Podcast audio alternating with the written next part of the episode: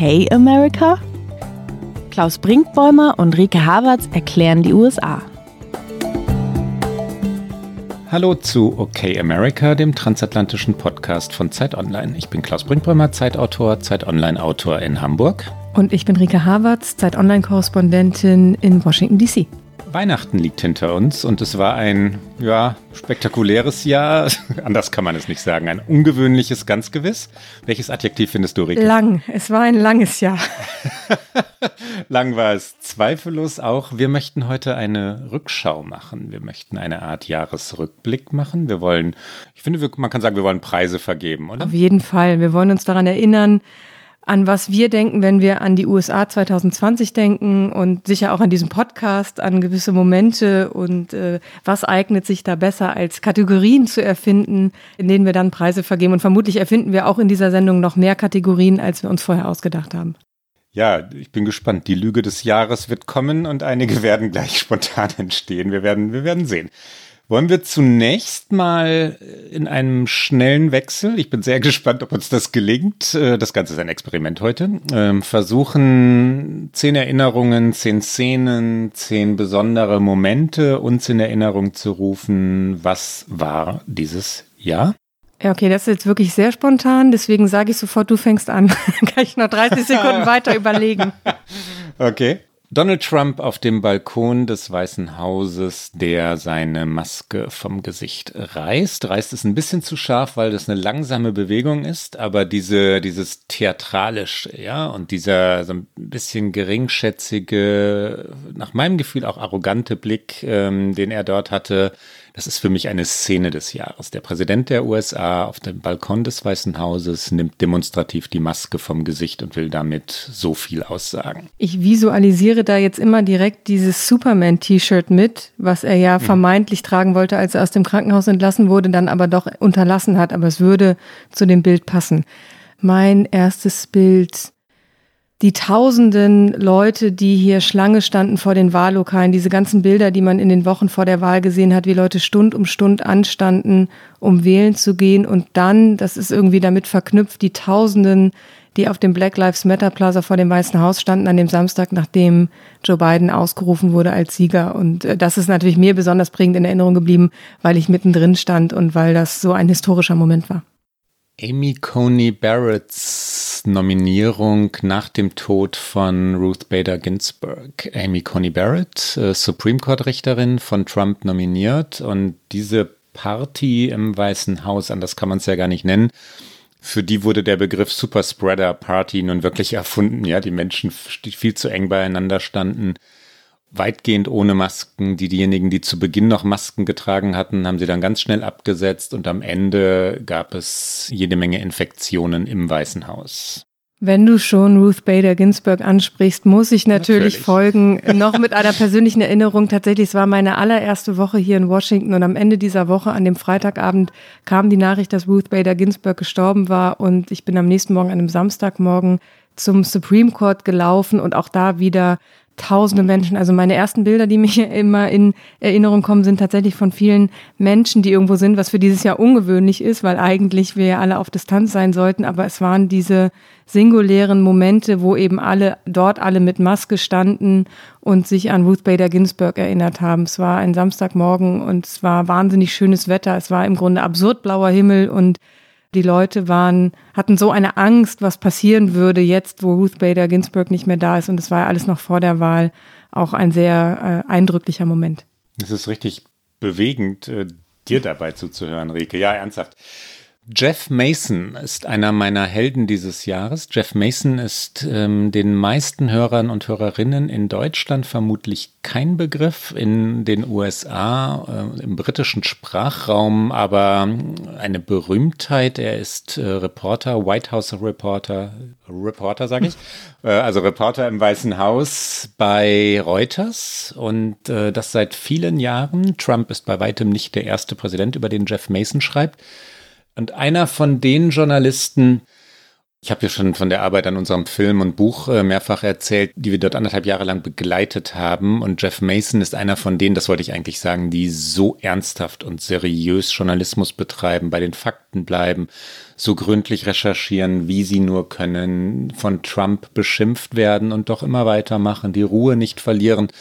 Mason wurde zu einer Fernsehberühmtheit deshalb, ich suche gerade während ich rede, doch das finden wir, wir spielen das gleich schnell ein der von Donald Trump vorgeführt werden sollte. Trump ähm, hat ihn mehrfach angegriffen in Pressekonferenzen und auch das gehört für einen White House Reporter inzwischen dazu, dass man dann standhalten muss gegen den Präsidenten der USA auf der größtmöglichen Bühne der Welt, denn das sind ja diese Pressekonferenzen.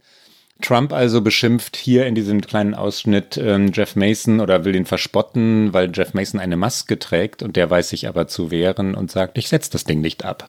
Jeff Mason, ein Held, äh, mein Held, einer meiner Helden dieses Jahres. Ladies and gentlemen, the President of the United States. Yeah, go ahead. Uh, thank you, Mr. President. Uh, the issue of what happened when you were in France continues to be a story. You're going to have to take that off, please. Just you can take I'll, it off. You're, you're, how, how many feet are you away? I'll speak a lot louder. Well, if you don't take it off, you're very muffled. So if you would take it off, it would be a lot easier. I'll, I'll just speak a lot louder. Is that better? It's better, yeah. Mr. Better. Okay, eine Trump-Erinnerung muss es natürlich auch sein. Es geht nicht ohne. Du hast die Maske schon genannt.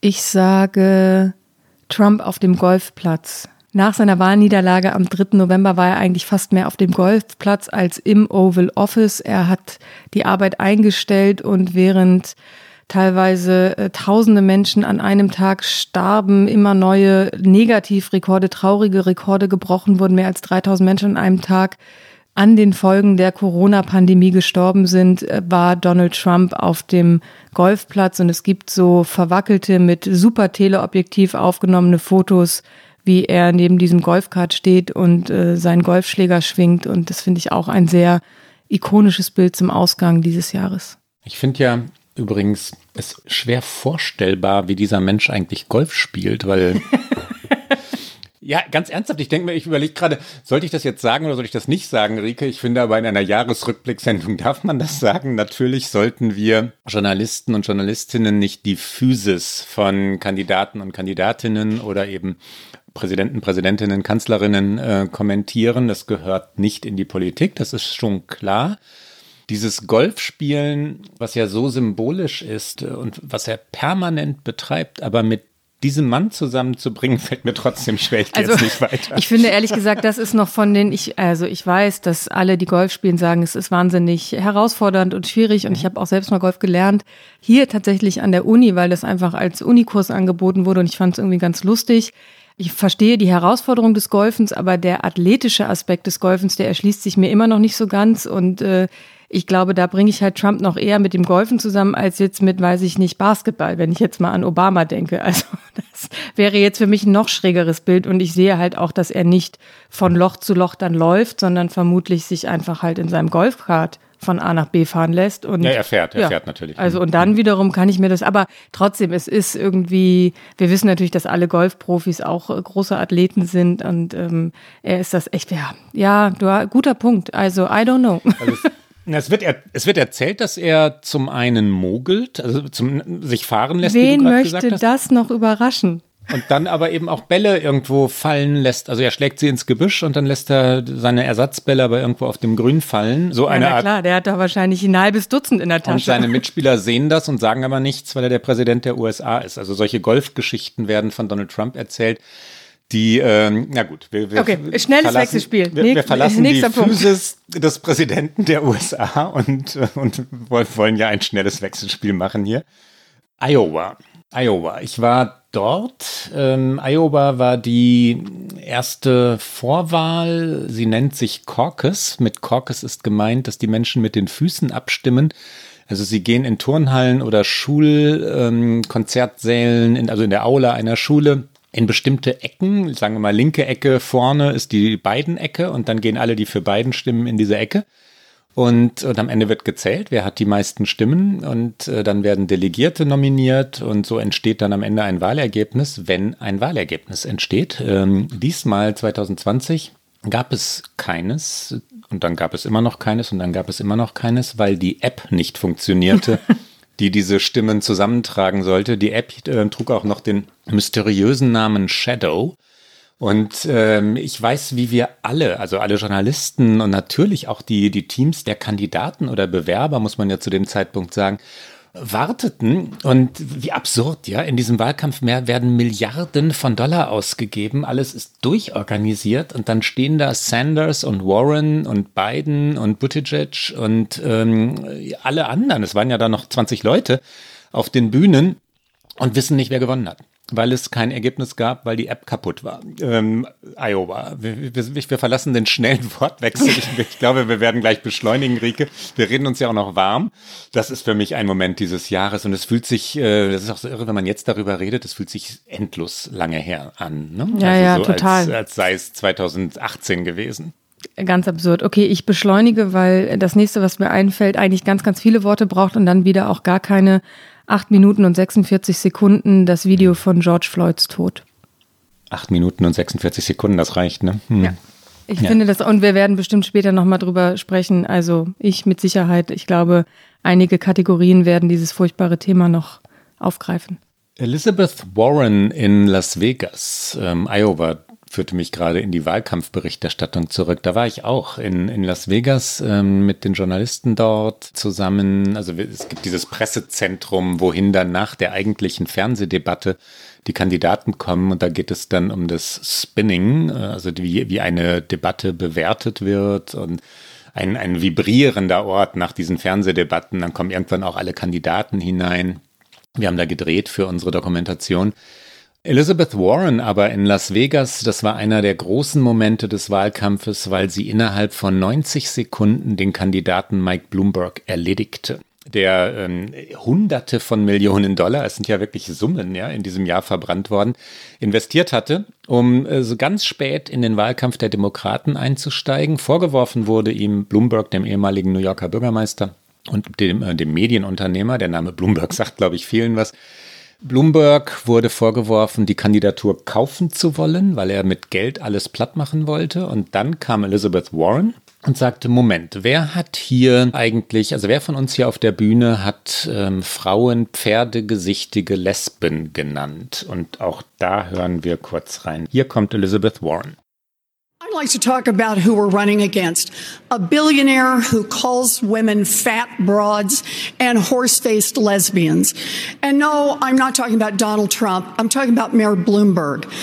Democrats are not going to win if we have a nominee who has a history of hiding his tax returns, of harassing women, and of supporting racist policies like redlining and stop and frisk. Look, I'll support whoever whoever the Democratic nominee is.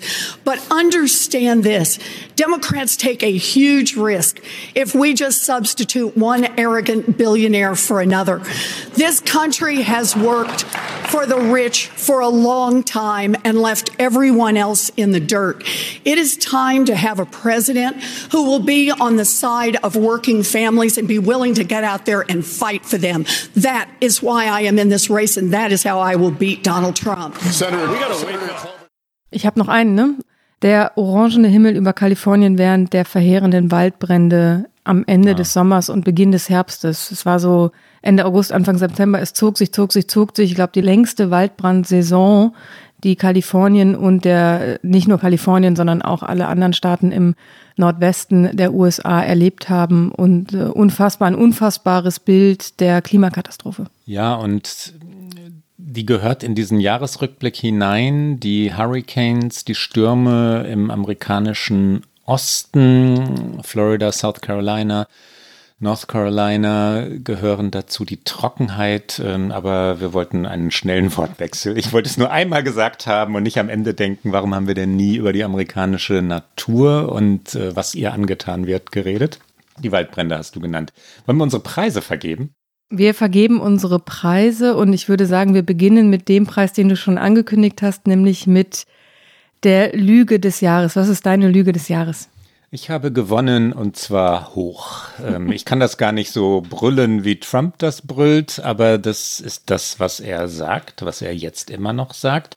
Joe Biden hat sieben Millionen Stimmen Vorsprung. Äh, Joe Biden hat nicht nur das Popular Vote, also die Mehrzahl der Stimmen, äh, deutlich gewonnen, sondern er hat natürlich auch das Electoral College deutlich gewonnen, also die Bundesstaaten, die Wahlleute der Bundesstaaten. Und Trump weigert sich, diese Wahlniederlage anzuerkennen das hat eine Wucht, das, hat, das macht etwas mit der amerikanischen Demokratie, weil es diese tatsächlich untergräbt und in Frage stellt. Es gibt keinen Wahlbetrug, es gibt keine Beweise für Wahlbetrug und der Präsident aber sät diese Zweifel noch immer und es wirkt. Ja, wirklich viele Menschen sagen, dass es Wahlbetrug äh, gewesen sei, was Joe Biden den Sieg gebracht habe. Medien wie Newsmax, äh, viele Fox-Kommentatoren tragen das weiter und ähm, das ist für mich die Lüge dieses Jahres.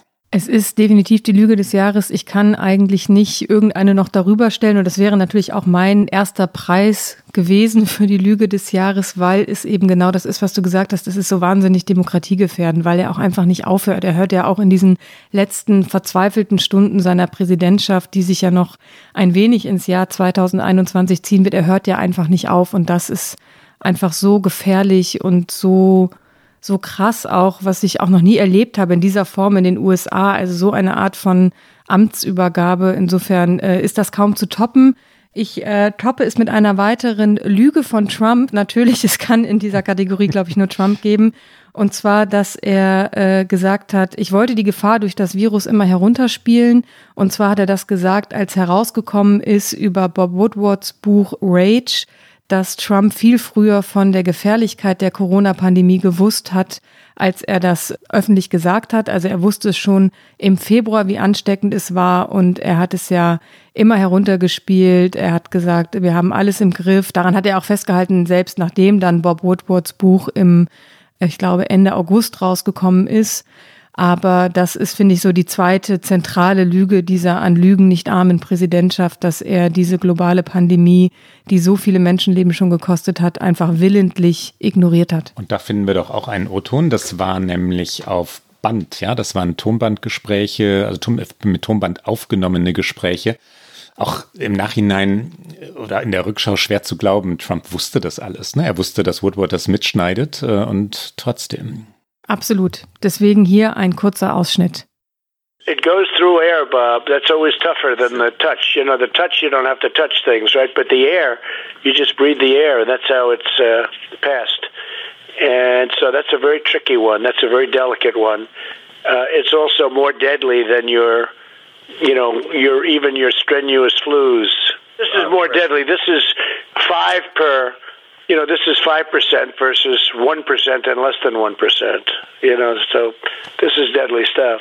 Ja, und ein Satz noch an dieser Stelle, das habe ich, das habe ich in diesen Tagen nämlich äh, gelesen und ich finde, in einen Jahresrückblick gehört das hinein. Die Zahl der Journalisten und Journalistinnen, die getötet wurden, ermordet wurden, ähm, hat sich 2020 verdoppelt im Vergleich zu 2019. 30, 30 Journalisten und Journalistinnen wurden ermordet. Das Committee to Protect Journalists ist die Organisation, die dies äh, gezählt hat, die diese sehr, sehr traurige Statistik führt. Und natürlich kann man dafür den Präsidenten der USA nicht äh, verantwortlich machen. Das wäre unlauter. Aber eine Sache wird kopiert. Ähm, von Donald Trump haben viele Staatschefs, zum Beispiel Bolsonaro in Brasilien oder Orban in Ungarn, aber viele, viele mehr gelernt, wie sie Medien bezeichnen. The Fake News, The Enemy of the People, diese Begriffe sind weltweit in Mode gekommen und das hat damit zu tun, wie Journalisten und Journalistinnen gesehen werden und wie ungeschützt sie in vielen Regionen arbeiten. Und ich finde, in einen Jahresrückblick gehört das unbedingt hinein. Da können wir von Glück sagen, ja, wie wir in Deutschland oder den USA, du und ich jetzt, Rike, ähm, berichten können, wenn man das vergleicht mit Weißrussland, China oder vielen anderen Ländern. Ähm, da haben da es Kollegen und Kolleginnen schwerer. Absolut. Also sehr, sehr viele Kolleginnen und Kollegen hatten in diesem Jahr natürlich ein wahnsinnig hartes Jahr, ein hartes Jahr wie noch nie und ist freie Berichterstattung und sichere Berichterstattung so enorm gefährdet gewesen und äh, das muss unbedingt erwähnt werden. Da wir bei Trump waren und bei den Lügen, kommt doch jetzt mal eine, eine sehr schöne Rubrik, Rike. Ich bin sehr gespannt. Äh, der Republikaner oder die Republikanerin des Jahres. Können wir den oder die finden? Das ist kein Negativpreis hier, ne? nee, ähm, ähm, ja, aber ich finde, man kann ihn finden, weil der, der erste, der mir sofort einfällt, ist ganz klar Gabriel Sterling, den, glaube ich, ja, niemand kannte. Ja dessen ja. Name niemand kannte. Er ist ein Wahlsystembeauftragter, so heißt es, glaube ich, im Deutschen, mhm. in Georgia. Er ist also auf so einer behördlichen Ebene, muss man das, glaube ich, sagen, ist er dafür verantwortlich, wie diese Wahl abläuft und wie die Auszählungen abliefen. Er ist Republikaner und er ist äh, vor die Presse getreten an einem Punkt nach dieser Wahl und hat im Grunde genommen, er ist ein Symbol unabhängig von seinem Amt. Er ist stellvertretend, steht er für alle, die einfach nach diesem 3. November einfach ihren Job gemacht haben, die die Stimmen ausgezählt haben, die die Prozesse geachtet haben, die äh, sich nicht haben beeinflussen lassen von allem, was da aus dem Weißen Haus gebrüllt wurde. Und äh, Gabriel Sterling hat sich halt hingestellt und hat gesagt, ähm, im Grunde genommen, es reicht jetzt. Also er hat am Anfang gesagt, I'm going to do my best to keep it together. Und das ist so ein schöner englischer Begriff, dieses so, ich versuche mich hier zusammenzureißen und ich versuche hier nicht irgendwie aus der Haut zu fahren, aber letztendlich war er doch so eindrücklich, weil er gesagt hat, es reicht jetzt, es ist genug. Und er hat damit seine eigene Partei angesprochen, er hat äh, Senatoren angesprochen, er hat im Grunde den Präsidenten direkt angesprochen. Das, was sich alle nicht trauen zu sagen, es ist genug, das hat er gemacht. Und äh, deswegen ist er für mich der Republikaner des Jahres. Ähm, wir hören ganz kurz rein hier in den Auftritt von Gabriel Sterling. In the beginning of this, I'm going to do my best to keep it together because it has all gone too far.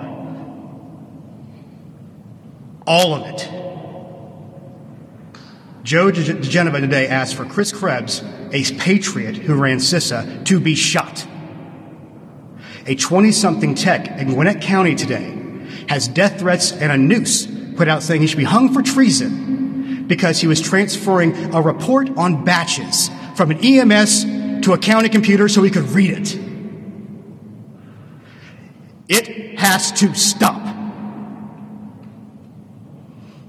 Mr. President, you have not condemned these actions or this language. Senators, you have not condemned this language or these actions. This has to stop. We need you to step up, and if you're going to take a position of leadership, show some. My boss, Secretary Raffensperger, his address is out there. They have people doing caravans in front of their house. They've had people come onto their property. Trisha, his wife of 40 years, is getting sexualized threats through her cell phone. It has to stop. This is elections. This is the backbone of democracy, and all of you who have not said a damn word are complicit in this. It's too much. Yes, fight for every legal vote. Go through your due process. We encourage you, use your First Amendment. That's fine. Death threats, physical threats, intimidation. It's too much. It's not right. They've lost the moral high ground to claim that it is. I don't have all the best words to do this because I'm angry. And the, the, the, the, straw that broke the camel's back today is again this 20 year old contractor for a voting system company just trying to do his job. Just there. In fact, I talked to Dominion today and I said he's one of the better ones they got. His family's getting harassed now. There's a noose out there with his name on it. It's, it's not right. I've got police protection outside my house. Fine. You know, I took a higher, higher profile job. I get it. Secretary ran for office. His wife knew that too. This kid took a job. He just took a job. And it's just wrong. I can't begin to explain the level of anger I have right now over this. And every American, every Georgian, Republican and Democrat alike should have that same level of anger. Mr. President, it looks like you likely lost the state of Georgia. We're investigating. There's always a possibility. I get it. And you have the rights to go through the courts. What you don't have the ability to do, and you need to step up and say this, is stop inspiring people to commit potential acts of violence. Someone's going to get hurt. Someone's going to get shot. Someone's going to get killed. And it's not right. I, I, it's not right. And y'all, I don't have anything scripted. This is, like I said, I'm going to do my best to keep it together. All of this is wrong. The Geneva who, who said for Chris Krebs to get shot is a former U.S. attorney. He knows better. The people around the president know better. Mr. President, as the secretary said yesterday, people aren't giving you the best advice on what's actually going on the ground. It's time to look forward. If you want to run for re-election in four years, fine, do it. But everything we're seeing right now, there's not a path. Be the bigger man here and stop, step in, tell your supporters, don't be violent. Don't intimidate. All that's wrong. It's un-American. Den hätte ich tatsächlich auch genannt. Wir hatten ihn ja neulich auch in unserer Sendung, Rike, und einer von denen, die, die sich wirklich, wirklich getraut haben, bei Standards und Normen zu bleiben. Wen nehme ich denn jetzt aber? Ich hätte nicht gedacht, dass ich mal Mitt Romney einen Preis geben würde. Mitt Romney ist einer der Republikaner, die, die auch immer irgendwie so durchkommen, ja, und also der war für Krankenversicherungen und dann war er dagegen. Der hat eine Versicherung, so wie sie Obama dann äh, umgesetzt hat, einst in, in welchem Bundesstaat nochmal? Massachusetts? Massachusetts. Massachusetts, ne? Als Gouverneur durchgebracht und war dann leidenschaftlich dagegen, als es den Präsidenten Obama zu bekämpfen galt. Aber ich möchte nicht endlos ähm, ausufern treten hier mit Romney, also um zum Punkt zu kommen war ein Held für einen Augenblick. Ein Held nämlich, als es im Kongress ähm, das Amtsenthebungsverfahren gegen Donald Trump gab und klar war, dass die Republikaner im Senat ähm, ja auf Gedeih und Verderb zusammenhalten würden, den Präsidenten schützen würden, auch wenn die Beweislage eigentlich gegen Trump sprach und das tat sie. Die Republikaner haben Trump im Amt gehalten. Legitime Machtpolitik ist es, aber moralisch angreifbar ist es auch. Und äh, mit Romney war der einzige und auch der erste, der bei einem Amtsenthebungsverfahren gegen einen Präsidenten seiner eigenen Partei gestimmt hat. Das gab es auch bei früheren Amtsenthebungsverfahren nicht. Und das ist Mut. Das ist Mut in, in diesen amerikanischen Zeiten. Das ist äh, keine Selbstverständlichkeit. Mir fällt übrigens noch ein Republikaner des Jahres ein, den ich lieber nehme. Das ist Anthony Scaramucci, der für elf Tage, jetzt ganz kurz, äh, für elf Tage Donald Trumps Pressesprecher war, nach nur elf Tagen schon wieder gefeuert wurde ähm, und sich jetzt gegen Trump gestellt hat. Kritiker Scaramuccis sagen, der ist ein Opportunist. Ne? Er habe sich nur deswegen gegen Trump gestellt, weil er halt rausgeflogen war im Weißen Haus, aus dem Weißen Haus. Aber sich gegen die eigene Partei zu wenden, ist in diesen Zeiten mutig. Anders kann man das nicht sagen, wenn man ganz schnell ganz einsam ist und keine Freunde mehr hat. Und niemand geht mit, äh, geht mit dir mehr essen, wenn du sagst, dieser Präsident muss weg, wenn du Republikaner bist. Ne? Das hat Scaramucci gemacht. Er hat Wahlkampf für Joe Biden geführt, äh, wie übrigens auch George Conway und einige wenige andere Republikaner. Und vielleicht war es sogar wahlentscheidend. Also in den entscheidenden Swing States, Michigan, Wisconsin, Pennsylvania, mussten wenige treue Republikanerwähler und Wählerinnen überzeugt werden. Und ich glaube, dass Leute wie Conway und Scaramucci da nicht unwichtig waren. Ich äh, wäre da, glaube ich, eher bei Mitt Romney, auch wenn ich kein Riesenfan bin. Aber ich habe mal 2012, als er Präsidentschaftskandidat war, ein langes Porträt über ihn geschrieben, weil ich da den Sommer in Boston verbracht habe und sehr viele seiner äh, Freunde aus alten Tagen getroffen habe und die tatsächlich auch wenig in den Medien waren. Und ich meine, für ein deutsches Medium, die mussten da jetzt nicht irgendwie so ein Zuckergussbild zeichnen, die aber irgendwie sehr glaubhaft gemacht haben, dass es an sich wirklich ein guter Mensch ist. Also das ist so eine komisch absurd altertümliche Qualität, aber das war so, der ist ja sehr, sehr stark in seiner Kirche verhaftet, er ist ja Mormone und ich war in dieser Kirchengemeinde und Habe aber also wirklich sehr viele Menschen gesprochen, die alle ähnliche Dinge unabhängig voneinander über ihn gesagt haben und dass das der Mann ist, der mit dem Werkzeugkoffer vor der Tür steht, wenn irgendwas kaputt ist, so. Und das fand ich irgendwie, das ist mir über Mitt Romney immer in Erinnerung geblieben. Und trotzdem, äh, finde ich, macht er politisch ganz viel nicht richtig. Aber es ist so eine schöne Erinnerung an ihn, weil ich war so auf seinen Spuren. Ja, ja, ganz schön. Fällt, da fällt, dazu fällt mir jetzt wiederum ein, ähm, dass wir Scaramucci bei den Dreharbeiten zu Romney gefragt haben. Also Scaramucci stand vor unserer Kamera und Scaramucci sagte, he's a decent man. Also er ist einer, den seine Enkel wirklich verehren. Ähm, und na gut, mit Romney kriegt den Preis. Gut, dann ähm, müssen wir natürlich auch einen Demokraten oder eine Demokratin des Jahres küren. Ja, und das Einfachste wäre jetzt, äh, den Präsidenten zu nehmen, aber ich, ich mache mal was ganz anderes. Ich löse mich von der, von der Partei und, äh, und nehme den Begriff, so wie er ja eigentlich gemeint ist, also nicht Parteizugehörigkeit entsprechend, sondern Demokrat des Jahres, Demokratin des Jahres. Und ich ehre damit alle Wahlhelferinnen und Wahlhelfer, also alle Gabriel Sterlings äh, der USA, die äh, es geschafft haben, die Normen und Gesetze zu verteidigen, die also das bewahrt haben, was wir vor einigen Wochen hier mal Realpolitik oder Realpolitik im Positiven gegen diese ganze wuterfüllte, hasserfüllte Dreampolitik, ja, der, der, der ganzen Eifernden gestellt genannt haben und äh, die in Wahrheit die amerikanische Demokratie verteidigt haben. Ich häng's nicht niedriger und das sind die Demokraten des Jahres für mich. Sehr schön. Okay, ich suche mir eine Person und nenne auch nicht die offensichtlichen, die man nennen könnte. Vielleicht, ich sage, äh, Stacey Abrams ist meine ja. Ja. Demokratin des Jahres. Sie hat, äh, glaube ich, für Joe Biden Georgia gewonnen. Also Joe Biden hat Georgia ähm, gewonnen und ähm, ich glaube, das lag nicht unwesentlich an Abrams, die eine unfassbare Wählermobilisierung betrieben hat.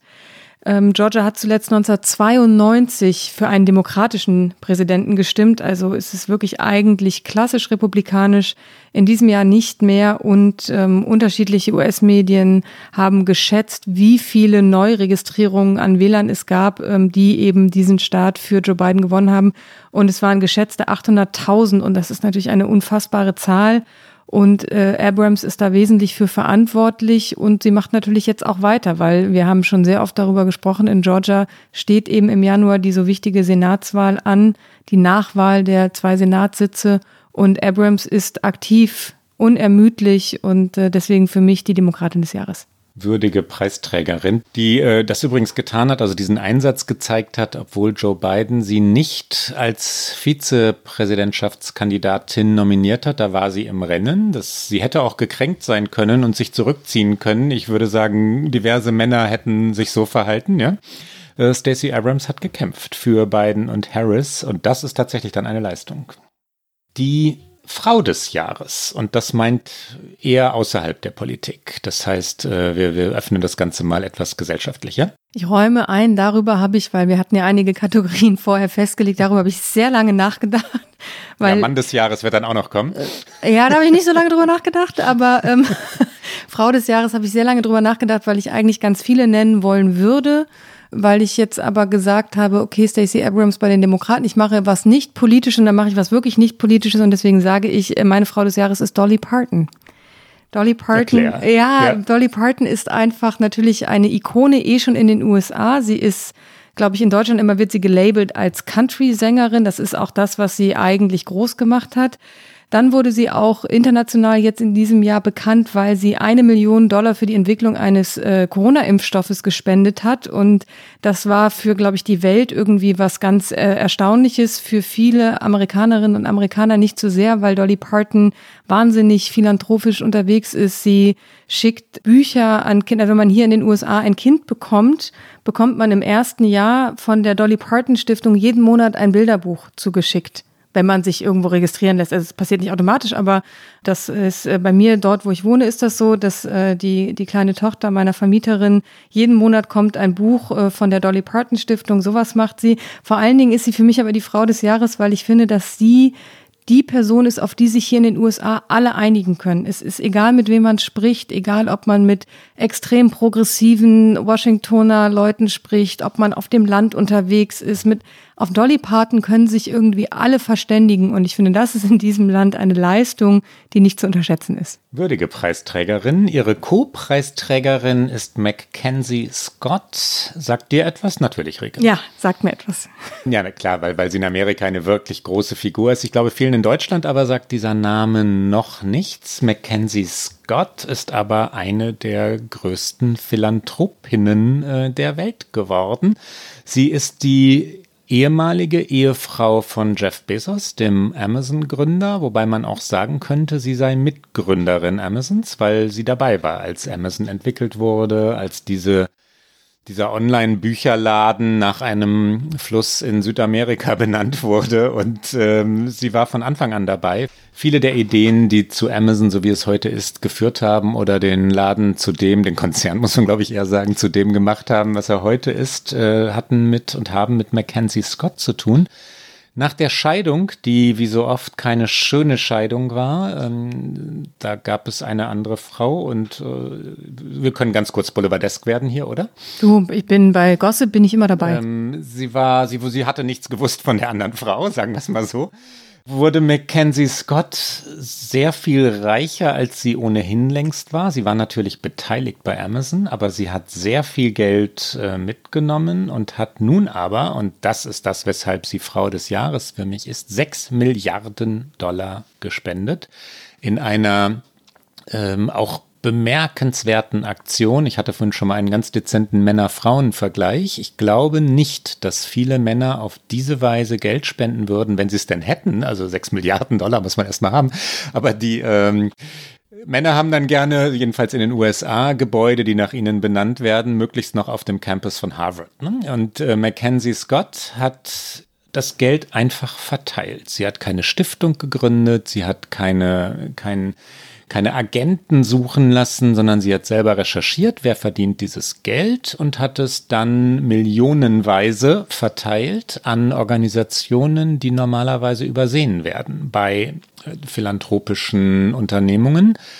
Äh, Frauenorganisationen, also Organisationen, die Frauen helfen, äh, gegen Armut kämpfen, die für Opfer sexueller Gewalt kämpfen, 6 Milliarden Dollar und ähm, Frau des Jahres, mehr sage ich jetzt nicht. Auch finde ich eine würdige Preisträgerin. Und dann müssen wir natürlich auch den Mann des Jahres küren. Wen hast du da, Klaus? Ich hätte nicht gedacht, dass ich auch dem mal einen Preis geben würde, weil ich ihn eigentlich nicht wirklich mag. LeBron James hat für mich etwas. Ähm, ich habe ihn oft aus der Nähe gesehen. Ich liebe ja Basketball, wie du weißt. Und er hat etwas äh, ja, selbstgerechtes, was ja auch, darf man, darf man selbstgerecht sein? Ich meine, wenn man Basketball spielen kann wie LeBron James, wird man vielleicht so. Also ich bin jetzt auch nicht sein größter Fan. Insofern würde ich dir das jetzt nicht streichen. Kein bescheidener Mensch, um es mal so zu sagen. Aber er kann es halt auch. Er kann es halt verdammt nochmal wirklich, wirklich gut in diesem Jahr 2020, in dem ja die Sportwelt genauso litt wie die Theaterwelt oder die, die Opernwelt, die, die Kulturwelt insgesamt, haben die Basketballer es geschafft, in Florida, in Orlando war das, in Disney World, ihre Saison zu Ende zu spielen und sie haben zauberhaft Basketball gespielt. Das hatte die ganze Eleganz und Kraft, die Athletik, das Tempo dieses, dieses wunderbaren Spiels auch ohne Zuschauer. Die Los Angeles Lakers, das ist jetzt das Team von LeBron James, der eigentlich aus Cleveland, Ohio kommt, aber die Lakers, bei denen er jetzt spielt, hatten ein fürchterliches Jahr hinter sich, weil Kobe Bryant gestorben war. Der, wir erinnern uns an den Hubschrauberabsturz, bei dem auch Bryants Tochter äh, zu Tode gekommen war und weitere Passagiere. Aber die Welt sprach natürlich über Kobe Bryant, der äh, die Lakers-Legende schlechthin war. Ähm, Los Angeles litt und trauerte, Kalifornien litt und trauerte und in Wahrheit gilt das für die gesamten USA. LeBron James hat die Los Angeles Lakers zum Titel geführt und so souverän und so verdammt gnadenlos gut Basketball gespielt, äh, dass man ihn in Wahrheit nur bewundern kann, wenn man denn dieses Spiel mag. Sehr interessant, weil wir uns natürlich vorher nicht erzählt haben, wen wir hier so küren würden und wahrscheinlich immer nur geguckt haben oder spekuliert haben innerlich, wer wohl was aussucht, weil wir uns ja auch schon ganz gut kennen. Aber in dieser Kategorie sind wir beide beim Sport gelandet, was ich interessant finde. ich ziehe einen Joker und benenne zwei. Ich benenne einen Mann des Jahres und ein Team des Jahres. Das Team des Jahres ist für mich, äh, sind die Milwaukee Bucks, die im August, also auch ein Basketballteam, die sind im August nicht zu ihrem äh, Spiel 5 ihrer Playoffs angetreten, nachdem drei Tage zuvor die Polizei in Kenosha, Wisconsin, siebenmal auf Jacob Black geschossen hatte, während drei seiner Kinder im Auto saßen. Auch wieder eine furchtbare Szene von äh, rassistischer Polizeigewalt und der Sport tut sich in den USA oft schwer damit, politisch zu sein. Er tut sich schwer damit, äh, Gesten zu zeigen. Wir erinnern uns an die NFL und das äh, Knien äh, während der ähm, Nationalhymne. Und aber auf jeden Fall, das fand ich war so ein Moment, als sie einfach nicht auf dem Feld erschienen sind und das auch geschlossen. Und deswegen für mich das das Team des Jahres.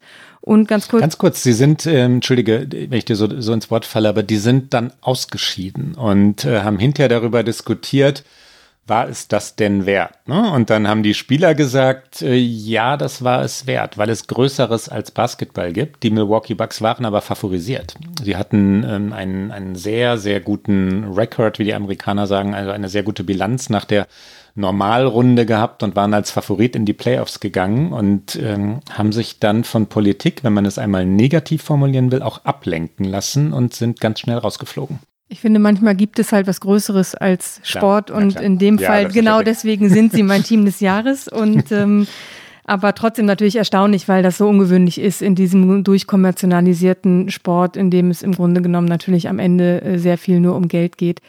Ähm, mein Mann des Jahres ist ganz aktuell hier noch reingerutscht und zwar äh, Harry Styles, der auf dem Cover der Dezember Vogue ist und zwar in einem Kleid. Und ich glaube zwar, dass ich Harry Styles nicht erklären muss, aber ich mache es trotzdem, weil ich sehe schon, wie Klaus mich anguckt, fragend, ob denn jeder auch Harry Styles kennt. Harry Styles ist ein äh, britischer Sänger und er war mal Mitglied einer Boygroup One Direction, aber das ist schon ein paar Jährchen her und ich glaube, er hat sich davon sehr emanzipiert und ähm, er ist tatsächlich äh, Brite, nicht Amerikaner. Aber dieses Bild, wie er selbstverständlich auf dem Cover der Vogue in einem Kleid ist, ähm, finde ich einfach auch ein, ein gutes Bild fürs Jahr 2020. Wir waren bei Hauptdarsteller, Enrique, dann, dann werfen wir doch jetzt mal etwas ein, nämlich den besten Nebendarsteller oder auch die beste Nebendarstellerin, also Männer und Frauen sind in dieser Kategorie erlaubt. Ähm, wen die du jetzt gerade spontan aufmachst. Okay, warte. wen, wen wählen wir denn da? Weil es jetzt schnell gehen muss, erinnere ich mich natürlich an einen Text, den ich geschrieben habe, der auch noch mit, glaube ich, bester Nebendarsteller übertitelt war. Und es war ein Text, ah. den ich mit dem sehr geschätzten Kollegen Dirk Peitz aus der Kulturredaktion zusammengeschrieben habe über Rudi Giuliani. Und es ging nämlich genau darum, wie eben Nebenfiguren, deswegen auch der Kulturkollege mit seinem immensen Wissen über Serien und äh, Figurenweiterentwicklung, dass Rudi Giuliani eigentlich äh, jetzt in der, äh, ich sag mal, in den wirklich letzten Jahren seiner politischen Karriere offensichtlich die Rolle seines Lebens gefunden hat, weil er alles andere dafür aufgegeben hat. Er ist der Top-Versal von Donald Trump. Er ist derjenige, der alles verteidigt, alles mitnimmt, alles macht, der im Grunde genommen, man erkennt ihn gar nicht wieder. Also man fragt sich natürlich so ein bisschen, wer ist der eigentlich Rudy Giuliani? Ist es der Rudy Giuliani, den wir jetzt äh, schwitzend bei ähm, Four Season Landscapes sehen und das äh, war es eigentlich Haarfärbemittel, ja. was da aus, aus ihm herausgelaufen ist? Ähm, alle sagen, dass der so schwitzte, dass seine äh, dunkel gefärbten Haare das nicht aushielten und er dann den Schweiß in so dunklem Rinnsal äh, runterlief, der auf Fox. Ein Bild des Jahres. Ne? Absolut, der auf Fox News agitierte und den man überhaupt nicht mehr zusammenbringt mit dem zwar auch umstrittenen, aber natürlich auf anderer Ebene agierenden Bürgermeister von New York, der nach 9-11 tatsächlich, als er Bürgermeister war, also nach den Terroranschlägen, hat ihn das Time Magazine zur Person des Jahres gemacht. Und was für ein Abstieg, ja. Und ähm, aber er ist aufgegangen in dieser Rolle, deswegen er für mich bester Nebendarsteller.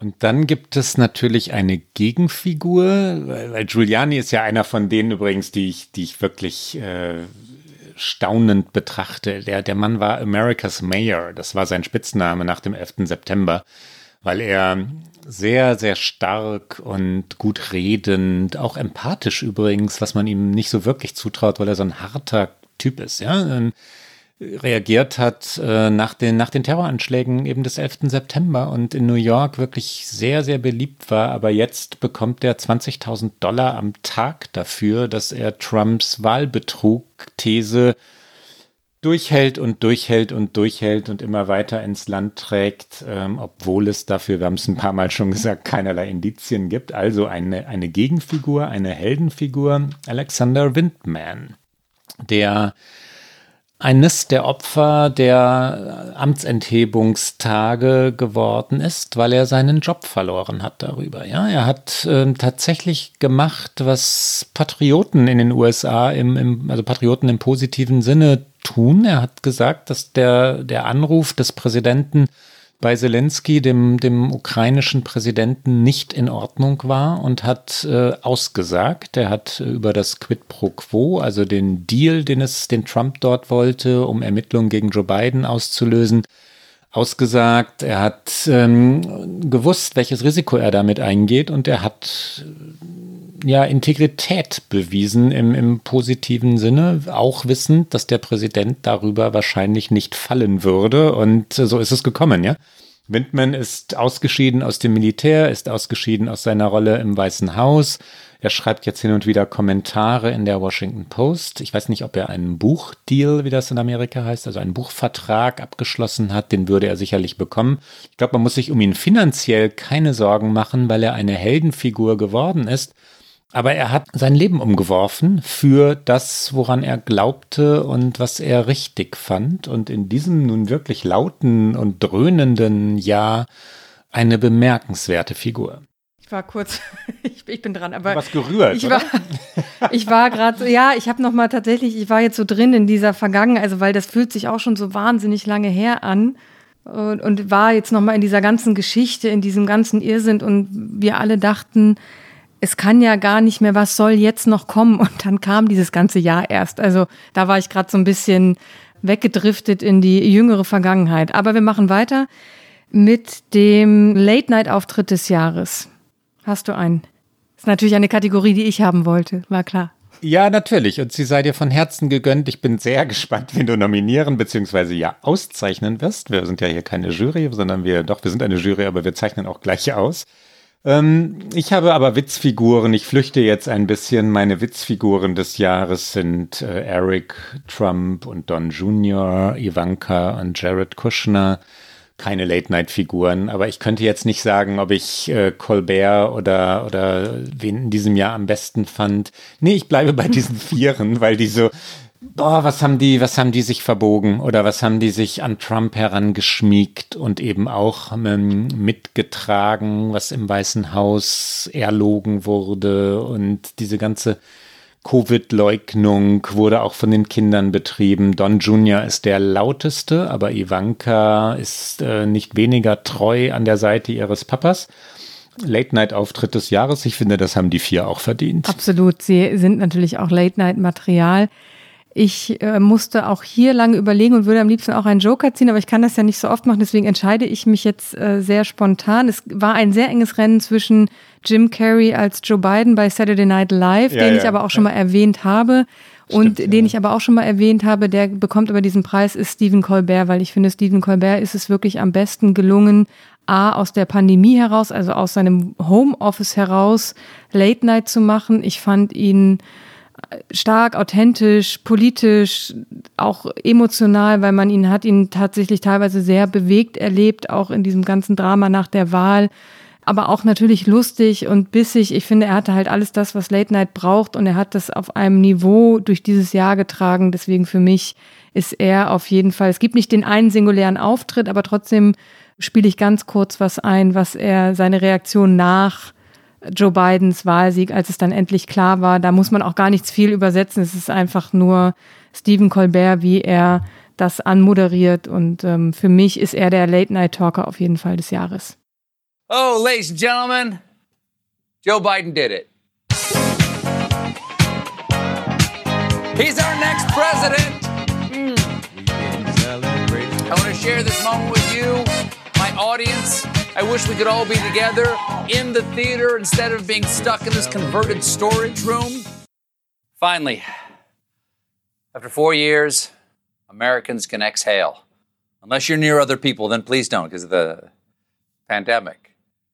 After Biden's victory was announced, people everywhere in America flooded the streets from Times Square to Denver to San Diego to Miami to Atlanta. That is the biggest presidential rally of all time. Never a good sign when the majority of Americans react to you losing your job the way they did to us getting bin Laden. It feels like America is, what's the word? Great again. Es gibt übrigens hier in Deutschland etwas, was mich tatsächlich überrascht hat. Äh, Jan Böhmermann, der dir ganz sicherlich etwas sagt, du warst ja lange genug hier, hat seit dem Wechsel ins äh, große ZDF ähm, etwas gemacht oder etwas hinbekommen, was mich an die guten amerikanischen Sendungen erinnert, nämlich die Kombination von Comedy und ernsthaftem Journalismus. Ja, das, äh, also ich bin gespannt, ob er das durchhält aber eine, eine verblüffende Entwicklung. Und wenn ich ihn jetzt mit Colbert vergleiche, dann äh, erzeuge ich natürlich sehr viel Druck für den armen Jan Böhmermann, aber dem wird er standhalten. Was machen wir denn jetzt, Rike? Das, das Buch des Jahres. Ich bin gespannt. Das Buch des Jahres. Bitte. Ja, das ist äh, deine Kategorie. Und äh, als ich sie sah, habe ich sofort gedacht, ich will unbedingt sagen Olive Again von Elizabeth Stroud, weil ich Elizabeth Stroud als Autorin so schätze und weil ich Olive Kidridge als Figur so wahnsinnig toll finde.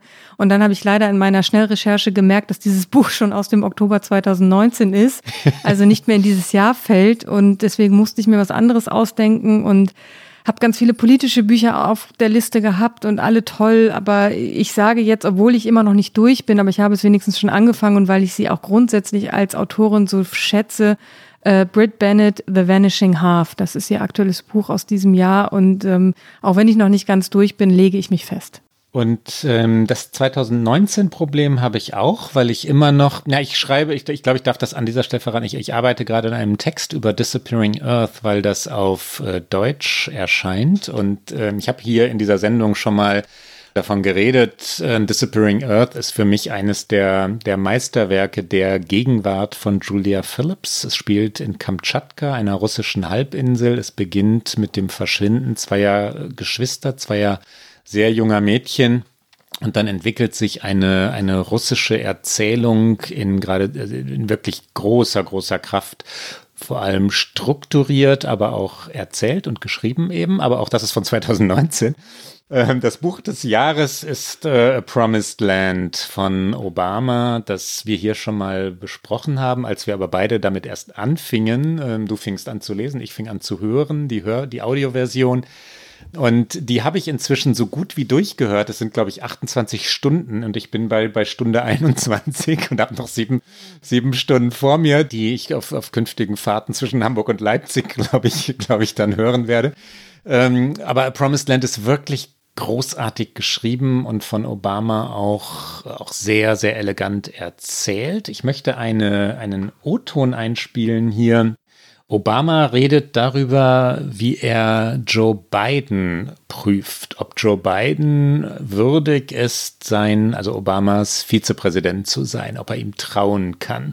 Obama fragt sich, ob Biden vielleicht etwas zu eitel ist, ob Biden vielleicht zu sehr ja, darauf pocht, Nummer eins zu sein, ob er wirklich dem jüngeren, also er Biden wirklich dem jüngeren Obama die Führung überlassen könne. Gleichzeitig sagt Obama, der ist wirklich integer. Der meint das ernst mit seinem Einsatz fürs Land. Der meint äh, das ernst mit der Menschenliebe, also dieser Begriff fällt, dass er wirklich empathisch sei mitfühle, die Situation der, der Wähler und Wählerinnen verbessern wolle. Und das sei letztlich der Grund, warum Obama sich für Joe Biden entschieden habe.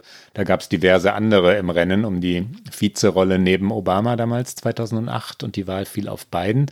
Ich finde das interessant, jetzt im Nachhinein, also zwölf Jahre später, diese Einschätzung Obamas über Joe Biden zu hören. Und hier kommt er nun. As for Joe, we couldn't have been more different, at least on paper. He was 19 years my senior.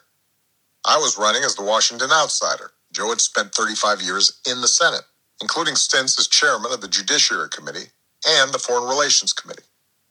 In contrast to my peripatetic upbringing, Joe had deep roots in Scranton, Pennsylvania, and took pride in his working class Irish heritage. It was only later, after we were elected, that we discovered our respective Irish forebears, both bootmakers, had left Ireland for America just five weeks apart. And if I was seen as temperamentally cool and collected, measured in how I used my words, Joe was all warmth, a man without inhibitions, happy to share whatever popped into his head. It was an endearing trait, for he genuinely enjoyed people. You could see it as he worked a room, his handsome face always cast in a dazzling smile, and just inches from whoever he was talking to. Asking a person where they were from, telling them a story about how much he loved their hometown. Best calzones I ever tasted, or how they must know so and so. An absolutely great guy, salt to the earth. Flattering their children. Anyone ever tell you you're gorgeous? Or their mother? You can't be a day over 40. And then on to the next person and the next until he touched every soul in the room with a flurry of handshakes, hugs, kisses, backslaps, compliments, and one liners. Joe's enthusiasm had its downside. In a town filled with people who like to hear themselves talk, he had no peer. If a speech was scheduled for 15 minutes, Joe went on for at least half an hour. If it was scheduled for half an hour, there was no telling how long he might talk. His soliloquies during committee hearings were legendary. His lack of a filter periodically got him in trouble, as when during the primaries he had pronounced me, quote, articulate and bright and clean and a nice looking guy. A phrase surely meant as a compliment, but interpreted by some as suggesting that such characteristics in a black man were noteworthy. As I came to know Joe, though, I found his occasional gaffes to be trivial compared to his strengths. On domestic issues, he was smart, practical, and did his homework. His experience in foreign policy was broad and deep. During his relatively short lived run in the primaries, he had impressed me with his skill and discipline as a debater and his comfort on a national stage. Most of all, Joe had heart. He'd overcome a bad stutter as a child, which probably explained his vigorous attachment to words, and two brain aneurysms in middle age. In politics, he'd known early success and suffered embarrassing defeats. And he'd endured unimaginable tragedy. In 1972, just weeks after Joe was elected to the Senate, his wife and baby daughter had been killed, and his two young sons, Bo and Hunter, injured in a car accident. In the wake of this loss, his colleagues and siblings had to talk him out of quitting the Senate. But he'd arranged his schedule to make a daily hour and a half Amtrak commute between Delaware and Washington to care for his boys, a practice he'd continue for the next three decades. That Joe had survived such heartbreak was a credit to his second wife, Jill, a lovely and understated teacher who he'd met three years after the accident, and who had raised Joe's sons as her own.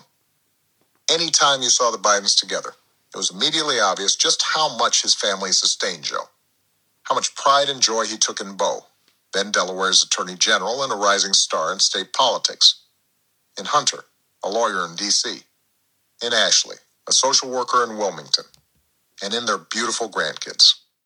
Okay, wir sind im kulturellen Bereich, dann darf natürlich die Serie des Jahres nicht fehlen. Ich fand es so schön, als wir über äh, in irgendeiner der vergangenen Sendungen über politische Serien gesprochen haben und dann so viele schöne Zuschriften bekamen über die eine Serie, die wir doch noch vergessen haben in der Aufzählung und jetzt meine Liste von Dingen, die ich mir noch angucken möchte, genauso anwächst wie mein Bücherstapel. Aber Serie des Jahres, welche ist es für dich, Klaus? Ich gehe mal weg von der Politik, über die wir ja lange hier gesprochen haben, und nehme jetzt unpolitische, gibt es die, aber jedenfalls nicht in der Politikwelt spielende Serien. Zwei, The Queen's Gambit haben wir hier schon mal genannt, ähm, Damen Gambit, eine meisterlich gemachte Schachserie und Little Fires Everywhere. Ich bin mir nicht sicher, ob sie wirklich von 2020 ist. Sie könnte ein Tick älter sein. Ich habe sie aber in diesem Jahr gesehen. Reese Witherspoon spielt mit. Es ist ein Roman, ein meisterlicher übrigens Roman von Celeste Eng, die sich NG schreibt, der Nachname. Celeste Eng. Und es geht um eine Familie, zwei Familien. In Weit geht es um zwei Familien und Abgründe in diesen Familien. Die Familien kollidieren und ein Haus steht in Flammen von wegen Little Fires Everywhere. Es brennt lichterloh, ja. Rike, du. Ich hab's auch schon mal, aber ich kann, ich muss es leider wiederholen, für mich die Serie des Jahres, weil sie mich hier irgendwie so durch die letzten Wochen vor der Wahl getragen hat, wenn ich irgendwie nicht mehr konnte, wenn ich nichts mehr über Trump lesen wollte, wenn ich äh, nicht noch eine Eilmeldung auf dem Handy sehen wollte, dann saß ich hier abends auf meinem Sofa und habe Shits Creek gebinged. Ich habe es wirklich gebinged und es ist einfach, ich weiß, I'm late to the party, weil alle irgendwie schon über Shits Creek äh, äh, gesprochen haben, aber äh, ich habe es jetzt in der finalen Season, die tatsächlich die ist von 2020, also die sechste Staffel war die letzte, die ist in diesem Jahr gelaufen. Sie wurde bei den diesjährigen Emmys vielfach ausgezeichnet. Es ist eine kanadische Produktion und es geht um eine Familie, die sehr reich ist und dann von jetzt auf gleich alles verliert. Und das Einzige, was ihnen noch bleibt, ist eine kleine Stadt, die der Vater dem Sohn einmal als Witz geschenkt hat, nämlich weil diese Stadt heißt Schitt's Creek. Und dahin ziehen sie in ein Motel und äh, ich finde, es ist wahnsinnig gut gemachte Comedy. Sie ist auch politisch, sie ist gesellschaftlich relevant und äh, Dani Levy, der den Sohn spielt, ähm, und Eugene Levy, sein Vater, die haben das zusammen kreiert und äh, ich finde es unfassbar gut kann aber hier ein Geständnis ablegen. Ich finde, das gehört auch in einen Jahresrückblick. Ich bin der Letzte auf der Party oder ich komme in dem Moment, wenn die Party vorbei ist. Äh, du hast mir schon davon vorgeschwärmt und ich bin sehr gespannt. Es ist auf meiner Liste selbstverständlich. Ich habe es aber noch nicht gesehen. Also es ich, lohnt sich ähm, sehr. Ich habe manchmal denke ich jetzt, ach, wie schade, dass ich das alles schon vor der Wahl geguckt habe. es gäbe jetzt auch den einen oder anderen Moment, wo ich mir so eine Folge noch angucken könnte. Sie sind sehr kurz und sie kann man wirklich sehr kurzweilig weggucken und äh, so ein, zwei Lieblingsfolgen gucke ich mir, glaube ich, dann so rund um den 20. Ja. Januar nochmal an, so zur Beruhigung. Rike, der Song des Jahres, das Lied des Jahres. Ah, das kann ich nicht. Das, das geht nicht. Ich habe so viele Lieder, die ich gerne. Das geht nicht. Das geht nicht. Das geht nicht. Ähm, ich möchte ganz viel sagen. Ich möchte. Ich sage Taylor Swift. Ich sage sehr popkulturell Taylor Swift, die in dieser Pandemie zwei Alben zwei, ne? ja. veröffentlicht hat innerhalb kürzester Zeit. Ähm, es waren beides mal Kollaborationen mit Bryce Dessner, den man besser kennt äh, als Mitglied der Band The National. Es gibt auch jetzt auf dem aktuellen zweiten Album Evermore eine Zusammenarbeit zwischen The National und Taylor Swift. Coney Island heißt der Song, der ganz oben auf meiner Liste steht für den Song des Jahres, weil ich The National auch so sehr liebe. Auch ein zweites wirklich tolles Stück auf diesem Album und allein auf dem zweiten Album, das sie gemacht hat, finde ich, sind so viele gute Songs Nobody No Crime mit Heim, einer äh, Band äh, von Geschwistern, die ich auch sehr empfehlen möchte. Also das ist so, aber ich könnte jetzt noch stundenlang weiterreden. Ich lasse es einfach, ich lege mich fest, äh, das ist es für mich. Ja, und ich bin kein neutraler äh, Musikkritiker, will das auch nie werden. Ich nenne Bruce Springsteen und Letter to You, seine neue Platte und den Titelsong daraus.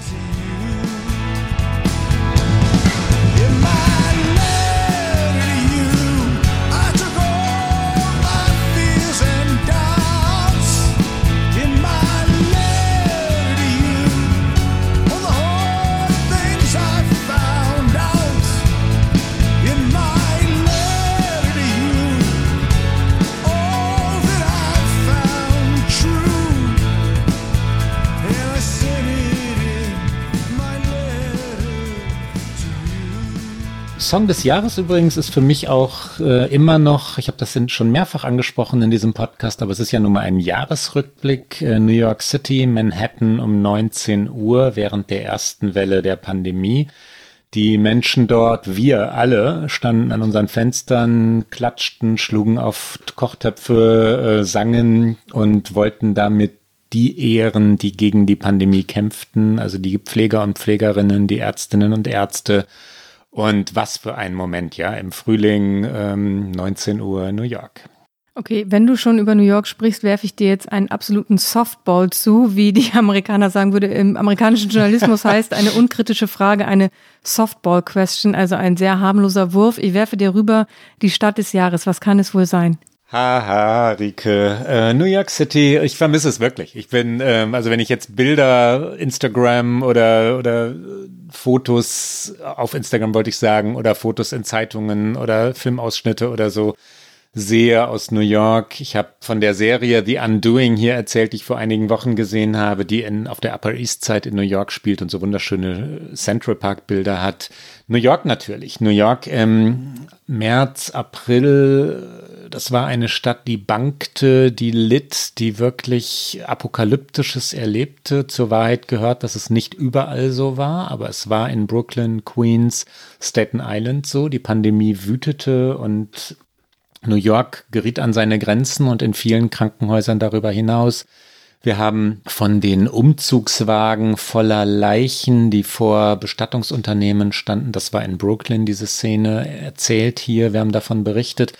Und dann kam ein New Yorker Sommer, der trotz allem schön war, weil die, die Stadt ihr Leben auf, äh, nach draußen verlegte. Die Restaurants waren voll, also draußen auf den Straßen. Die, die Parkstreifen standen zur Verfügung für die Straßencafés oder für die Cafés, wurden zu Straßencafés, so ist es richtig.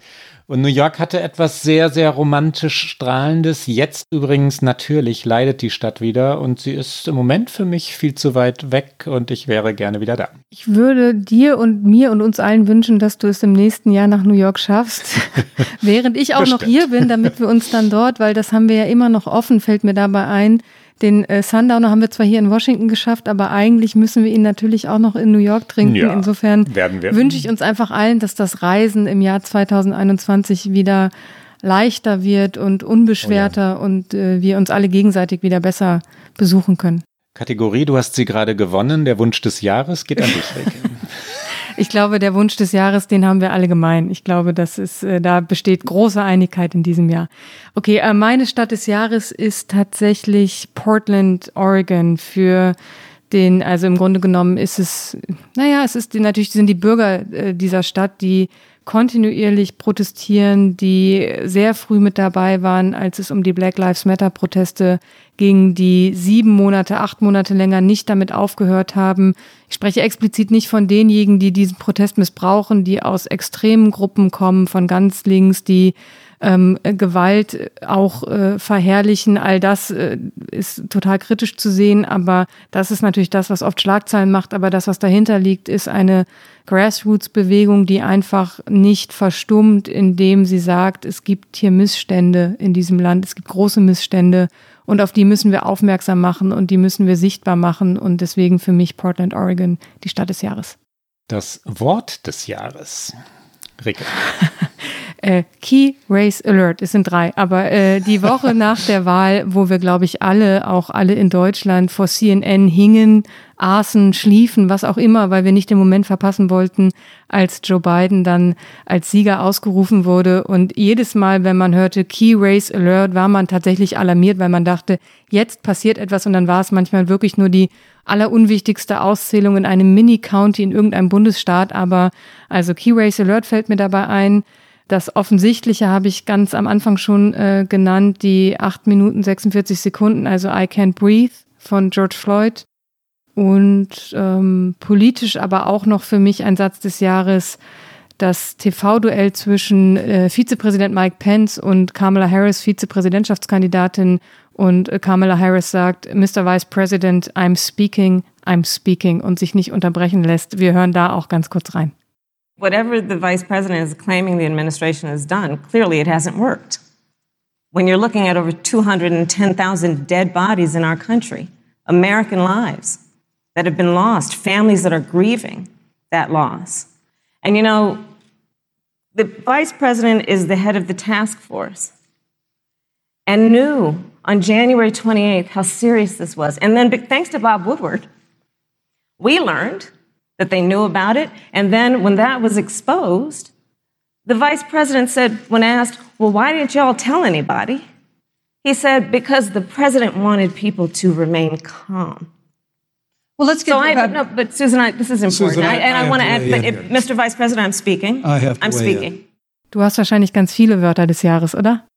Ja, wo, woher weißt du das? Die, ähm, weil es ja wirklich schwierig ist. Ne? Es ist so schwierig, ähm, also für mich, mich, mich da festzulegen, weil es so viele neue Wörter gibt. Wenn ich über 2020 nachdenke, die, die Wirkung, die die Pandemie hatte, dann bin ich ganz schnell bei Sprache, weil wir so viele neue Begriffe haben, plötzlich, die wir im letzten Jahr noch nicht kannten. Da sind lustige dabei wie Maskne, also die Akne, die man unter der Maske hat der Happy Blurs Day. Blur meint, dass ein Tag ist wie der andere, dass die Tage also miteinander verschwimmen und äh, Dienstag so ist wie Donnerstag und man sie nicht mehr trennen kann, weil man sowieso nur in der eigenen Wohnung hockt.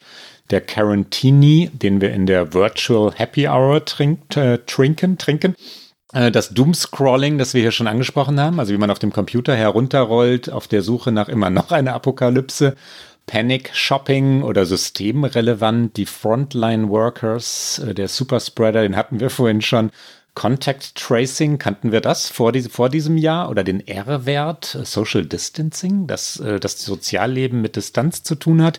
Ist neu, ne? Ist neu geworden in diesem Jahr, ist neu dazugekommen. Oder die, die ganzen Zoom-Wörter, über die man jetzt redet. Zoom-Fatigue, also die Müdigkeit. Oder die Zoom-Mom, die Mutter, die über Zoom ihre Kinder bewacht und behütet. Zoom-Dating, also Flirten über, über Zoom, weil man einander nicht im wahren Leben treffen kann. Zoom-Bombing, wenn hinten jemand durchs Bild läuft, den man dort nicht sehen sollte. Oder Letztlich aber dann doch der eine Satz, den du gesagt hast, I can't breathe, das ist das Wort des Jahres oder das sind die, es sind ja vier Wörter, uh, I cannot breathe ähm, oder drei, wenn man, je nachdem, drei oder vier, aber das ist der Begriff des Jahres ne? und der steht für 2020. So, ich äh, ziehe das Tempo an, Klaus. Wir machen wie am Anfang den schnellen Wortwechsel, wo wir uns noch eingeplaudert haben. Versuchen wir es jetzt mal, weil wir haben noch ganz schön viele Sachen, die wir hier erwähnen wollen, glaube ich der äh, Schachzug des Jahres, also die Strategie des Jahres. Der Rückzug von Klobuchar, Buttigieg, also den Demokraten, die damit Joe Biden in die Position des Kandidaten gebracht haben. Sehr lange überfällig. Das äh, Washington Football Team hat seinen rassistischen Namen im Juni endlich abgelegt. Der Tweet des Jahres. Mm, nicht einer, ganz viele. Ich finde einfach sehr amüsant die ganzen Bilder, die jetzt immer rumgehen, die übertitelt sind mit How it started, how it is going. Also wie begann mein Jahr, wie ging es zu Ende oder wie begann eine Situation, wie ging sie zu Ende. Äh, sehr schön. Für mich ist es ein Film, ein Filmausschnitt, den ich aber über Twitter gesehen habe. Ähm, Kamala Harris äh, ruft Joe Biden an und sagt, wir haben es geschafft, Joe, und du wirst der nächste Präsident der USA sein. Das hören wir uns ganz kurz an und das ist ja wirklich einer der Momente dieses Jahres. We did it. We did it, Joe. You're gonna be the next president of the United States. Schlagzeile des Jahres? Die Schlagzeile des Jahres They Were Us äh, aus der New York Times. So ist es in Erinnerung geblieben. Es meint die 100.000 Toten, die ersten 100.000 Toten. Wir sind inzwischen bei weit über 300.000. Die ersten 100.000 Toten der Covid-Krise. Es ist übrigens ein bisschen falsch in Erinnerung geblieben. Eigentlich war es, jedenfalls in der gedruckten New York Times, sehr viel prosaischer. US Deaths near 100.000, an incalculable loss. Und dann kam They Were Us als Unterzeile, aber dieses They Were Us, sie waren wir, ist das, was sich eingebrannt hat, eingeprägt hat und diese Schlagzeile wird bleiben. Meine ist auch von der New York Times, von der New York Times.com tatsächlich, und zwar Biden beats Trump und alles in Versalien.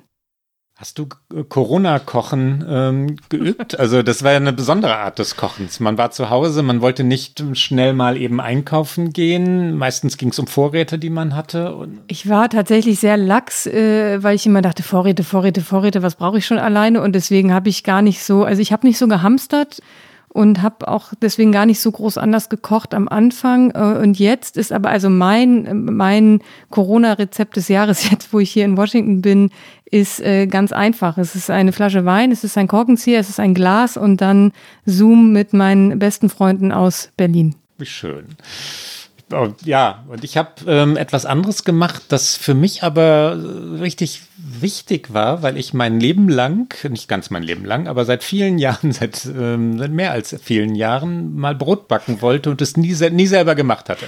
Ich du bist einer mal, von den Brotbackern dieses Jahres. Ja, ja, ich bin ein Brotbacker geworden. Ich habe auch über, über Journalisten, die immer mal selbstgebackene Brote auf Instagram stellen, eher gespöttelt und gelacht in der Vergangenheit. Äh, das habe ich nicht gemacht mit meinen ersten Schöpfungen, aber ich habe tatsächlich angefangen, Brot zu backen und es macht Freude. Es hat etwas Sinnliches, es schmeckte. Hefe, Salz, Mehl, Wasser und dann hineingemischte Sonnenblumenkerne oder Mandeln oder Nüsse und ähm, eher dunkles Mehl, aber ich muss gar nicht in Details gehen. Ich glaube, die meisten unserer Hörerinnen und Hörer wissen, wie es geht. Äh, Brotbacken ist äh, und ja, also das Brotrezept jedenfalls, da wir ja bei der Kategorie, Kategorie Rezept des Jahres sind, äh, gewinnt eindeutig diesen Preis für mich. Dann lass uns zum Ende hin auch vielleicht noch mal irgendwie über was Positives vielleicht sprechen. Wir haben natürlich ja. sehr viele in diesem Jahr sind einfach sehr viele Dinge sehr negativ gewesen. Der Hoffnungsmoment des Jahres. Mein bester Freund ist ein Held für mich in diesem Jahr, ist sowieso ein Held für mich. Ähm, ich habe von ihm hin und wieder mal andeutungsweise in diesem Podcast erzählt. Der ist Chirurg und Urologe in Manhattan und hat sich freiwillig gemeldet für den Covid-Einsatz, obwohl er von seiner Klinik keinen Vertrag hatte. Er, er, war zu dem Zeitpunkt vertragslos, weil die Klinik, sein Vertrag war ausgelaufen. Das sind immer befristete Verträge in New York, selbst für die langjährigen Ärzte. Und dann ähm, stellte die Klinik keine neuen Arbeitsverträge aus, weil sie die, die wirtschaftliche Zukunft nicht absehen konnte wegen Corona. Und mein bester Freund, nennen wir ihn hier C, ähm, hat sich, ich überlege, glaube ich, den Namen nennen soll, aber es geht um sein Arbeitsverhältnis und, äh, und deswegen, deswegen schrecke ich an der Stelle gerade zurück hat sich äh, trotzdem freiwillig gemeldet oder gerade weil er Arzt ist und überzeugter Arzt ist äh, für den Einsatz auf der Intensivstation, der, dem, also im Covid Emergency Room gemeldet. Und ähm, die Erzählungen der ersten Wochen waren fürchterlich. Du wolltest etwas Optimistisches nennen, Rike. Ich komme aber gleich zum Optimismus. Er beschrieb damals, wie hilflos die Ärzte waren, weil sie die Krankheit eben noch nicht verstanden hatten, weil es keine Handgriffe gab. Er vergleicht Medizin manchmal im positiven Sinne mit einer Autofabrik, also in dem Sinne, dass Ärzte schlicht wissen, folgende Diagnose bedeutet diesen Handgriff. Und das war nicht so. Die wussten nicht, wie sie auf den einzelnen Patienten und die einzelne Patientin reagieren sollten. Und es waren so unendlich viele Patientinnen und Patienten. Und äh, C sagte trotzdem, we are going to beat this. Und das ist der Moment der Hoffnung für mich. Es ist ein sehr schöner Moment der Hoffnung, da komme ich fast gar nicht gegen an. Ich versuche es trotzdem mit einem äh, etwas anderen Bild, aber es war so rührend und ich fand es so rührend. Ähm, es hat zu tun mit dem Weihnachtsbaum am Rockefeller Center, der jedes Jahr da aufgestellt wird mit großem Pomp. Äh, interessanterweise in diesem Jahr ist der Baum äh, nicht so schön wie sonst, was irgendwie auch schon ein lustiges Bild für dieses Jahr ist, dass er so ein bisschen windschief ist, aber vor allen Dingen hat in diesem Weihnachtsbaum, obwohl er 170 Meilen von New York City entfernt äh, gefällt und dann transportiert wurde, eine winzige kleine Eule überlebt. Sie hat diese ja. ganze Fahrt überlebt und sie wurde dann gerettet äh, von einem der Arbeiter, der geholfen hat, diesen Baum aufzustellen und ein Tierpfleger, der geholfen hat, sie wieder aufzupäppeln, weil sie natürlich komplett am Ende war und es irgendwie ein kleines Wunder ist, dass sie es überhaupt überlebt hat, hat dann gesagt, sie war vielleicht zu traumatisiert, um nach draußen zu gehen und ist deswegen einfach drinnen im Baum geblieben. Und äh, was für eine Metapher für dieses Jahr, aber sie ist halt wieder rausgekommen und sie hat es überlebt und jetzt ist Rockefeller, wie sie natürlich heißt,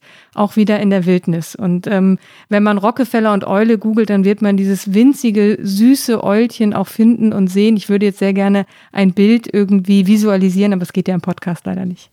Aber man möchte doch auch wirklich dort aufwachen. Also es muss jetzt nicht vor dem Rockefeller Center sein, aber mitten in Manhattan aufzuwachen, Rike. Ja, ja, also das auf jeden Fall. Ich glaube, wir möchten einfach alle irgendwann aufwachen aus diesem drinnen und dann einfach wieder rausgehen können. Ich glaube, das ist irgendwie und äh, die Eule Rockefeller hat es schon mal geschafft. Die Eule Rockefeller ist ein Vorbild, aber was für eine Geschichte, ja. Und jetzt das äh, Grand Finale, nein. Nee, aber unsere wirklich äh, letzte äh, Kategorie in diesem äh, großen Jahresrückblick zum Ende eines wirklich auch äh, aufregenden Jahres, der amerikanische Moment 2020 für uns privat. Privat. Oh, jetzt müssen wir wirklich privat werden. So privat, ähm, wie du werden möchtest. Ich meine jetzt in unserem Privatleben, so verstehe ich den amerikanischen privaten Moment 2020. Und da fällt mir tatsächlich nur einer ein. Und wenn wir hier integer und ehrlich antworten wollen, dann muss ich diese Szene jetzt beschreiben. Auf dem Hudson River äh, im Südwesten Manhattans die letzte Regatta des Jahres, also das letzte Segelrennen für mich. Die Saison ging dort noch etwas weiter, aber meine Rückreise nach Deutschland stand bevor. Wir sind mit unserem Team und all den rivalisierenden Booten, so 10, 12 Schiffe, die da im Rennen waren, äh, auf, unterwegs gewesen und waren ziemlich gut dabei. Und dann äh, wurde der Wind immer schwächer und die Strömung immer stärker und es war Ebbe, also die, das Wasser lief von Nordmanhattan Richtung offenes Meer. Man muss die Tonnen, also die, die Bojen, aber gegen die Strömung, also nach links, nach Backbord, wie, wie wir Segler sagen, runden. Und das ging für viele Boote nicht mehr, weil die Strömung zu stark war und der Wind zu schwach. Ich glaube, das lässt sich, man kann sich das gut vorstellen. Und wir waren das einzige Boot, das es geschafft hat, um diese Tonne sich irgendwie herum zu, so, so gerade so, so herum zu quetschen und sind dann weggefahren. Das ganze Regattafeld stand vor dieser Tonne auf der Stelle und kam nicht rum, ja. Und wir waren gerade so drum, hatten uns so rumgequetscht. Und dann ging über New Jersey die Sonne unter. Äh, der Westen eben, natürlich. Und ähm, vom Race Committee Boot, also dem Schiedsgerichtsboot, wurde Eye of the Tiger, es wird, es wird immer kitschiger jetzt, Rika, aber das musst du aushalten, eingespielt und das hallte so über den Hudson. Und wir waren das einzige Schiff, das noch im, das, das wirklich um den Sieg fuhr und dann natürlich logischerweise auch gewann, weil alle anderen diese erste Tonne nicht schafften. Die kamen einfach nicht rum.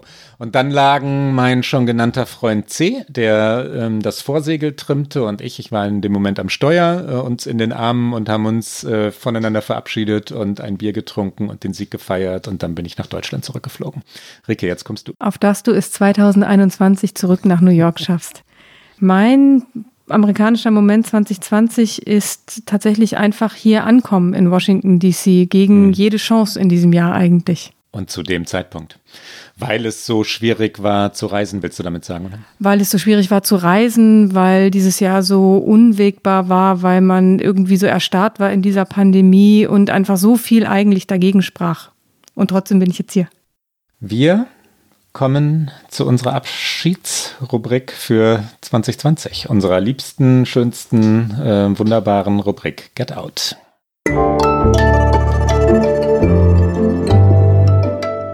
Get Out. Und was ist dein letztes Get Out für dieses Jahr? Ja, ich fasse zusammen, was ich weitgehend schon mal gesagt habe, nicht alles, nämlich ich meine all die Kultur Tourauftritte im, in der digitalen Welt und nenne stellvertretend Dramen wie Richard II, den habe ich schon einmal empfohlen, vom Public Theater und WNYC, wenn man die App suchen möchte. Man findet es auch ganz normal online, Richard II Annette, ein Heldinnen-Epos, gelesen von dem Ensemble des Münchner Residenztheaters, ebenso großartig. Oder Igor Lewitz Hauskonzerte, die habe ich hier noch nicht genannt, aber auch die waren natürlich, äh, wenn auch nicht amerikanisch, aber sie waren ein Ereignis dieses Jahres. Ricke. Ich habe tatsächlich auch ein zusammenfassendes Get Out, nachdem wir jetzt in dieser Sendung schon so viele Einzeldinge herausgegriffen haben. Tatsächlich für mich all die Tweets, all die Insta-Stories, alle Videos auf YouTube, die Menschen zeigen, die in den Krankenhäusern arbeiten und auch ganz egal wo, ob in den USA, in Deutschland, in Italien und die einfach ihre Patienten beklatschen, wenn sie Covid überlebt haben, die selbst beklatscht werden. Einfach diese dieser Willen, da durchzukommen. Und das zeigt sich in so vielen tausenden kleinen Tweets und Botschaften. Und ähm, da finde ich, kann man sich zum Ende dieses Jahres auch nochmal durchscrollen. Unbedingt. Und das war's für dieses Jahr bei OK America. Immer donnerstags auf Zeit Online und auf allen guten Podcast-Kanälen. Kommen Sie gut ins neue Jahr, auf das 2021 für uns alle ganz wunderbar wird. Die nächste Folge hören Sie am 7. Januar. Fragen Sie uns übrigens gerne, was Sie, was Sie fragen wollen. Wenn Sie uns also schreiben wollen, erreichen Sie uns unter okamerica.zeit.de. Wir möchten Anfang Januar eine Folge mit Hörerinnen und Hörerfragen bestreiten. Wir wünschen ein wunderschönes 2021, einen guten Rutsch und bis bald. Bis dann.